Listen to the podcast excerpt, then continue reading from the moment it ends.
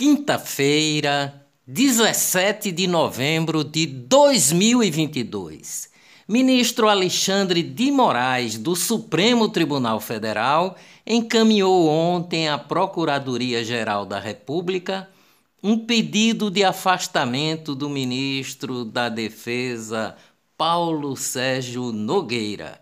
Alexandre Moraes acatou o pedido feito pelo deputado Marcelo Calero, do PSD do Rio de Janeiro, ao Supremo Tribunal Federal. Petrobras reduz preço do gás de cozinha nas refinarias em 5,2% a partir desta quinta-feira.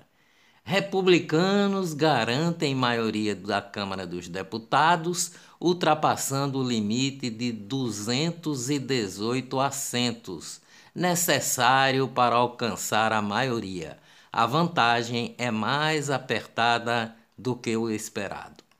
Olá, eu sou o jornalista Ivan Maurício e estas são as notícias mais importantes do dia. Tudo que você precisa saber para ficar bem informado em apenas 10 minutos. Gestão: Brasil é segundo lugar em ranking de governo digital do Banco Mundial.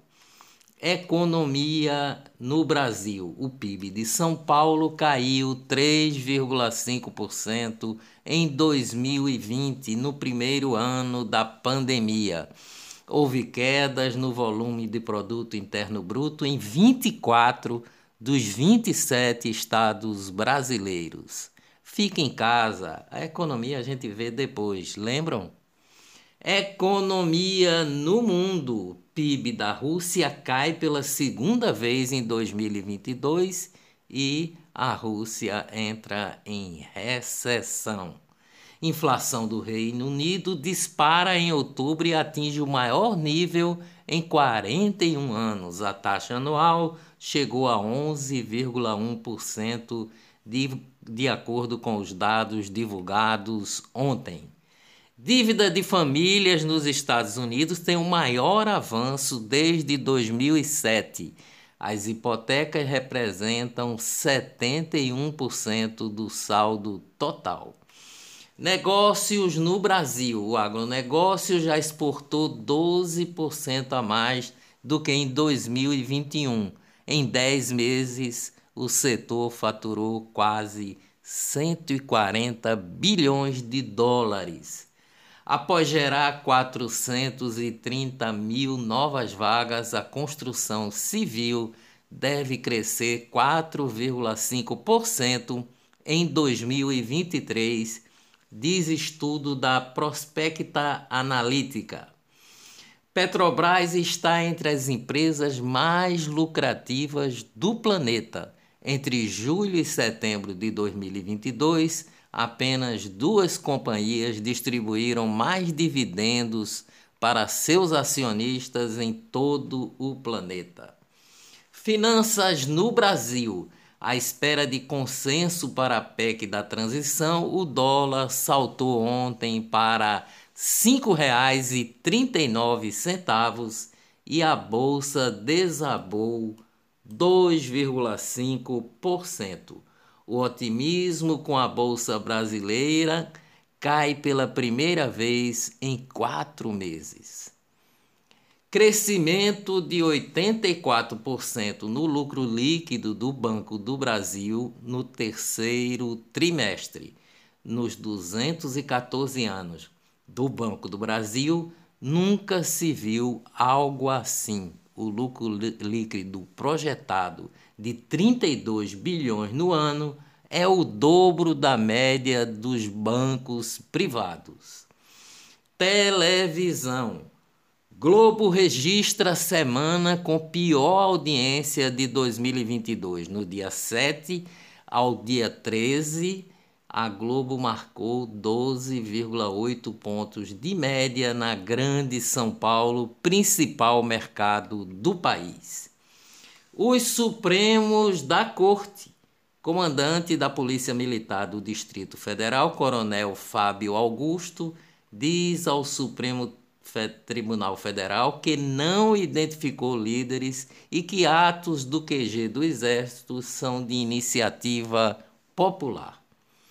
Ministro Luiz Fux, do Supremo Tribunal Federal, anulou uma condenação contra o senador Isalci Lucas, do PSDB, sobre o crime de peculato. Agora, o processo será enviado para a Justiça Eleitoral, que analisará.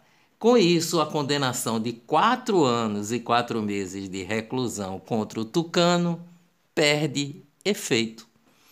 Justiça arquiva inquérito do assassinato de Toninho do PT, ex-prefeito de Campinas, em São Paulo. A decisão proferida ontem pelo juiz José Henrique Torres confirma a prescrição do crime cometido em 10 de setembro de 2001, ou seja, o autor do assassinato, ainda que identificado, não poderá mais ser punido. Justiça alemã anula eleições de 2021 por irregularidades. As votações também foram prejudicadas pelas presenças de cédulas erradas ou insuficientes e pelo número reduzido de urnas. Política. Raquel Lira vai propor reforma administrativa e revisão orçamentária em 2023. A futura governadora se reuniu com deputados estaduais ontem. A futura governadora de Pernambuco busca espaço fiscal para cumprir promessa de transferência de renda para mães de crianças de até seis anos em situação de pobreza. Transição. O vice-presidente eleito Geraldo Alckmin, do PSB, entregou nesta quarta-feira o texto da PEC da transição ou a PEC da picanha para o relator geral do orçamento, senador Marcelo Castro, do MDB do Piauí, e para o presidente da Câmara dos Deputados, Arthur Lira, do PP de Alagoas. O esboço inicial da PEC dava sinal verde para a nova gestão gastar 175 bilhões no orçamento de 2023. A PEC da transição tira o auxílio do teto sem prazo definido e permite cerca de 200 bilhões em gastos extras em 2023. A PEC poderá fazer a dívida do Brasil crescer mais em 2023 do que nos últimos quatro anos, diz Mansueto Almeida, ex-secretário do Tesouro Nacional. A PEC do rombo pode levar a dívida bruta do governo a 97,5% do PIB, calcula a XP Investimentos, que foi patrocinadora de inúmeras pesquisas de opinião nas eleições de 2022. Vice-presidente Geraldo Alckmin anunciou que o governador de Pernambuco, Paulo Câmara, vai estar na equipe de transição de Lula ontem. A Paulo Câmara vai fazer parte da equipe de transparência, controle e integridade. O pernambucano Jorge Rodrigo Messias, o Bessias, também fará parte do grupo de trabalho sobre transparência, integridade e controle Bessias ficou conhecido em 2016 quando foi citado em um grampo telefônico entre Dilma e Lula. Na época, a presidente da República afirmou: Seguinte, eu estou mandando Bessias junto com o papel para a gente ter ele. E só usa em caso de necessidade, que é o termo de posse, tá? Outra nomeação para o grupo de transição no setor de relações exteriores foi Mônica Valente, secretária executiva do Foro de São Paulo.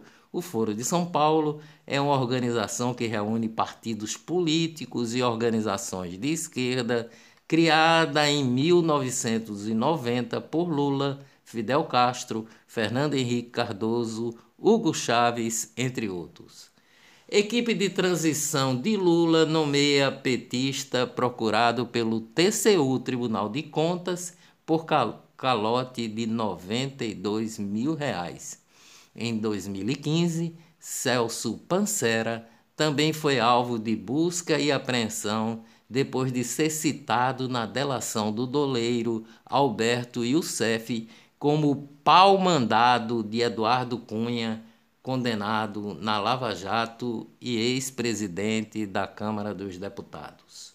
Morre Isabel Salgado, ex-jogadora de vôlei que havia sido nomeada para a equipe de transição de Lula. Isabel disputou duas Olimpíadas e conquistou seis medalhas em competições mundiais.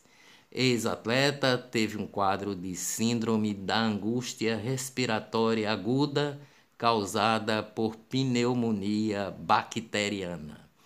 Covid no Brasil. Internado com Covid-19, Galvão Bueno perderá a abertura da Copa do Mundo no Catar no próximo domingo.